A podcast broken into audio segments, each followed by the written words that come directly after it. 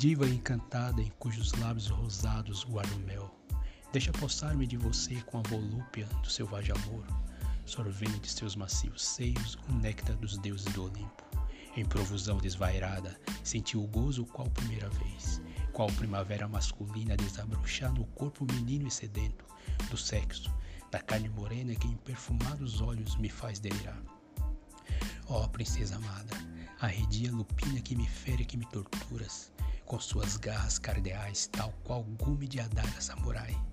Não permitas, ó encantada criatura, que em estado licantrópico venha a lua me encontrar.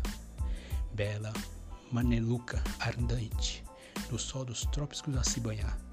Saúda-me com teus abraços, encostas teu peito junto ao meu, com o calor de teus lábios aquece meu peito, com a morna secreção de sua boca busca o ponto o topo da loucura, o êxtase, o prazer. Mestiça das terras e das serras de Iracema, aperta-me junto ao seu corpo e no compasso de um só coração. Conta-me os segredos das suas curvas e nessas geográficos acidentes.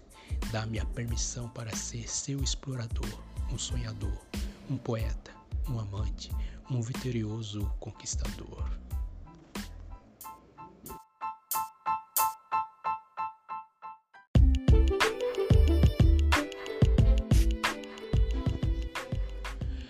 Anoiteceu. Todos se foram. Somos só eu e você em um universo só nosso. Ao deitar, sinto sua respiração na minha face. Minhas mãos passeiam por seu corpo. Sua boca aproximando da minha, com desejo, com amor, com carinho, com calor. Sem palavras, apenas gestos. Nada mais é necessário. Quando dois corpos se juntam, é extinto. Um compreende o outro descobrindo que se promove nos demais instantes.